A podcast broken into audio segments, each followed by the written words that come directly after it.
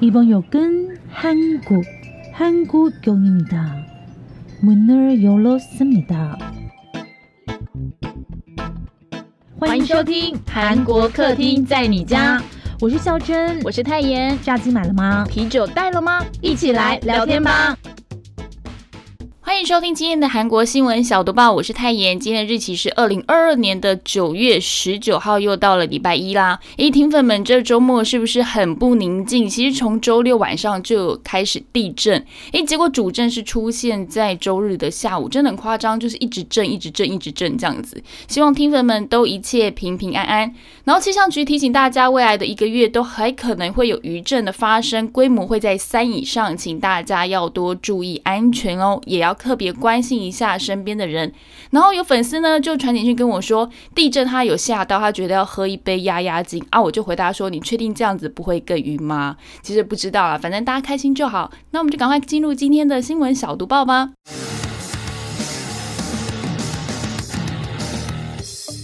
新闻小读报，不能错过的韩国大小事。卖房的比买房多，南韩升息，房价下跌，房东贱卖才售出。受到通膨影响，韩国央行持续升息，公寓房价指数暴跌，首都圈的跌幅更是创下了十三年来的新高，导致实际交量减少，卖房子的就比买房子的人还要多。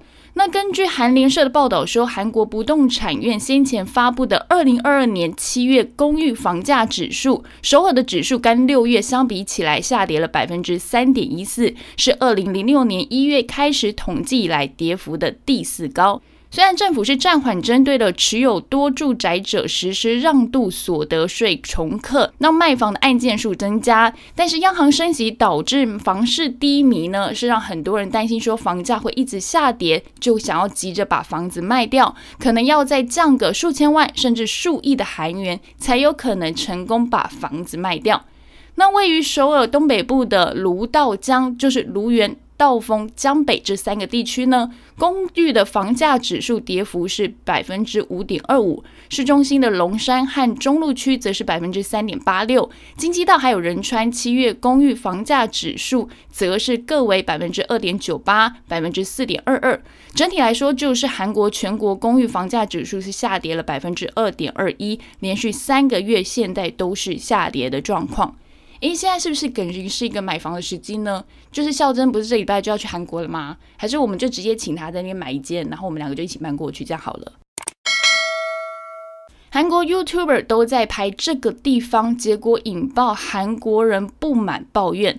这个地方是哪里？我们就先公布跟大家知道一下，就是韩国首尔富豪聚集地江南区里面有一个被称作贫民村的九龙村。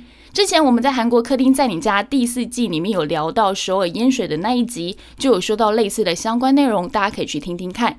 很多外国的 YouTuber 现在都很喜欢来这个九龙村取材，因为贫富差距很大，画面就看起来非常的惊悚，就营造了很多的话题。因为人们都喜欢反差大的事物，所以就会特别关心这种题材。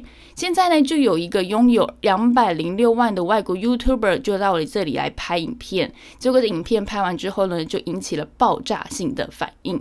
让很多其他的外国 YouTuber 也都纷纷跑到这里来拍影片，记录九龙村的一个阴暗面的感觉，就是很反差啦。你看到一边会是摩天大楼，是很有现代感、很科技的感觉，那另外一边是还要用煤炭的贫民区。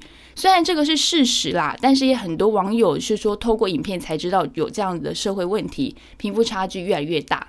但是韩国当地的人就出现了反弹的声浪，说：“诶，这些外国的 YouTuber，你应该要先去关注自己国家的穷人，说他们是在秀优越感。”不知道大家觉得呢？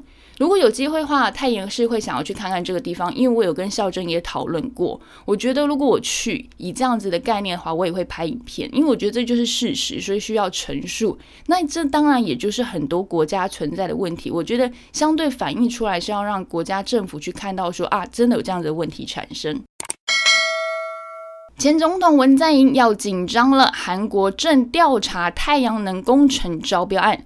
我们之前也有说过啊，现在检方要查一些案子是有关于前总统文在寅的。现在韩国又启动的是相关的太阳能工程招标调查，瞄准的就是前总统文在寅。韩国国务调整是先前就公布了前任总统文在寅政府为了鼓励太阳能发电等产业，在五年内投入了约十二万亿韩元的电力产业基础基金项目。总体存在较大的问题，然后后来就针对了这二点一万亿元呢进行抽样调查，结果显示出发现了两千两百六十七件，相当于大概是两千六百一十六亿韩元是违法还有违规的事情。那太阳能相关的金额大概是在两千一百零八亿韩元左右，是占了全体的金额百分之八十点五。报道是说呢，韩国总统尹锡悦是针对文在寅政府推进的太阳能项目腐败事件表示令人唏嘘。他还说呢，国民的血汗税款本应该是要用在为困难群体提供福利和支援，结果被用在这种像是利益垄断集团的腐败行为上面。那尹锡悦就下令说要严惩随意使用国民税金的人。其实尹锡悦最近啊一直在回避正面回答，就是政治上这些敏感的问题。但他这一次就是做了正面，然后还有表达决心的发言。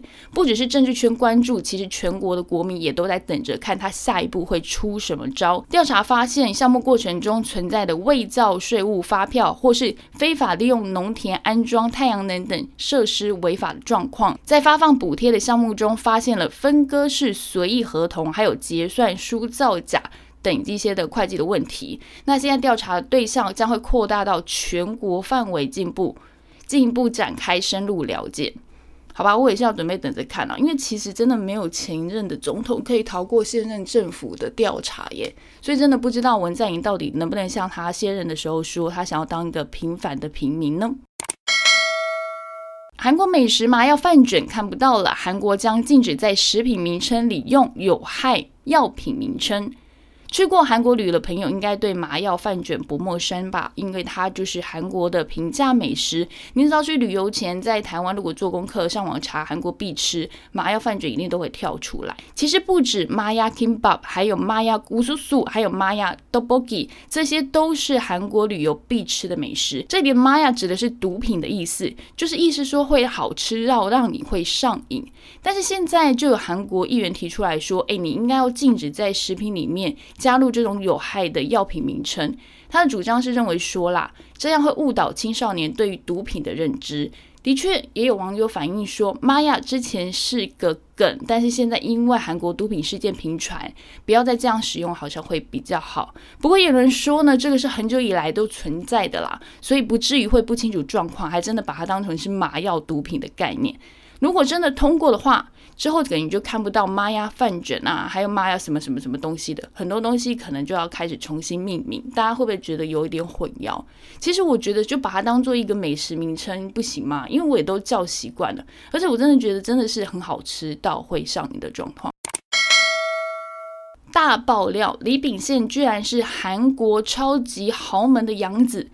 那天我不知道干嘛，我在上班的时候啊，孝真突然就传着给我，哎，我点开之后真的吓到，我后来还以为是什么假讯息嘞。他说的是韩国演技派演员李秉宪被爆料说是财阀大宇集团前会长的养子。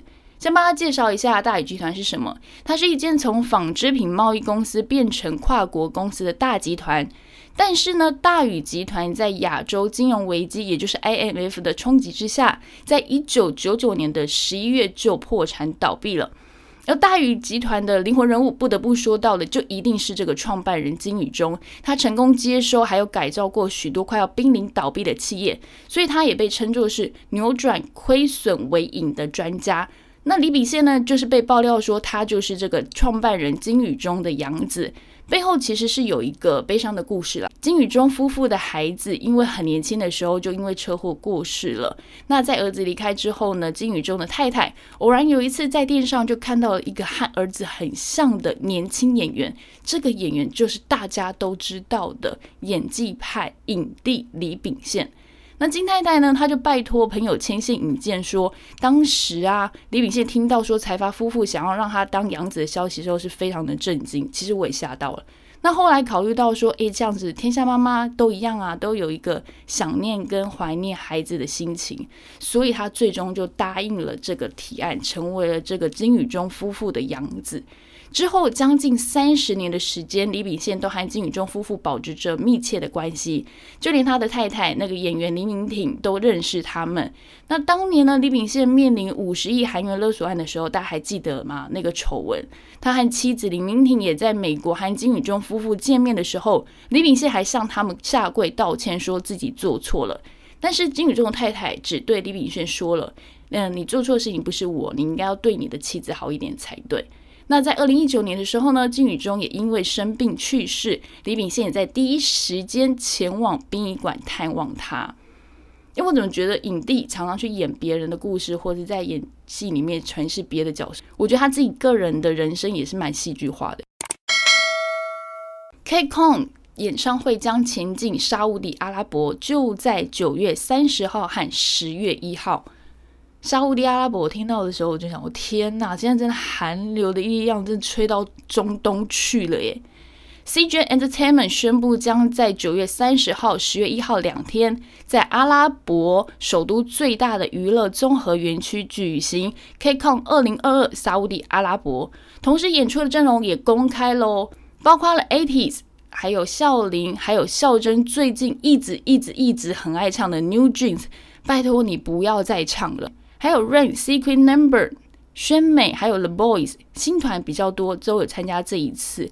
那这一次的设定在沙地阿拉伯举行的演唱会阵容可以看到啊，不管是之前很传奇的艺人，到现在第四代韩团都是一同参与，因为他们计划是要把 K-pop 的过去、现在、未来这些阵容一起打造。共享同乐的庆典。CJ Entertainment 音乐媒体内容本部的部长他就说到了，KCON 在过去十年间以拥有世界最大的娱乐市场美国和日本为中心，在亚洲还有北美，现在开始取得了令人注目的成果。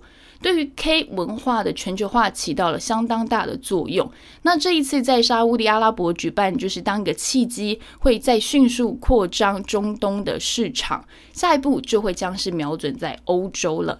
另外，KCON 是世界最大的 K 文化庆典。今年五月，在韩国、日本、美国都有举行了 KCON 二零二二的活动。那八月是在美国洛杉矶举行，泰妍最爱的 Easy 就有参加美国的这一次。而即将要举行的，除了是接下来的沙乌地阿拉伯之外，十月十四号到十六号，在日本的东京也会有三天的活动。我真的好想出国就可以看演唱会。还是说会不会有一天他们可以来台湾嘛？因为 Twice 不是有子瑜嘛？可不可以因为子瑜的关系来台湾呢？我觉得大家可以拭目以待一下。然后这个礼拜的话。我觉得很神奇的事情是，你们应该就会听到孝真录的读报是在韩国的。他那天跟我说，他要带着麦克风还有笔电过去。我真的觉得他不是去观光的吗？他怎么变成去玩的呢？他后来跟我说啊，其实他还是会跟我远端的，就是继续连线，然后把韩国最新的状况分享给我，然后我们会在一起分享给所有的听粉们。